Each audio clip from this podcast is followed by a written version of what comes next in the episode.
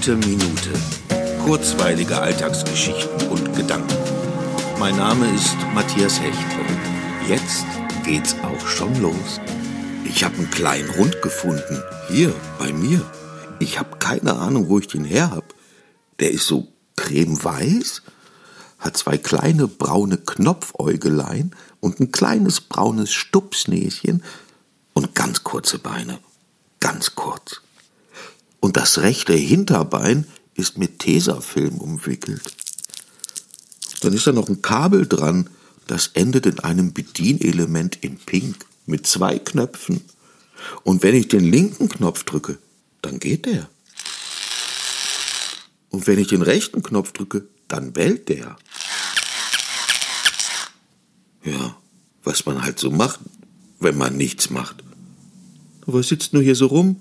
Geh noch mal. Na komm, geh. Na gut, dann bell halt noch mal.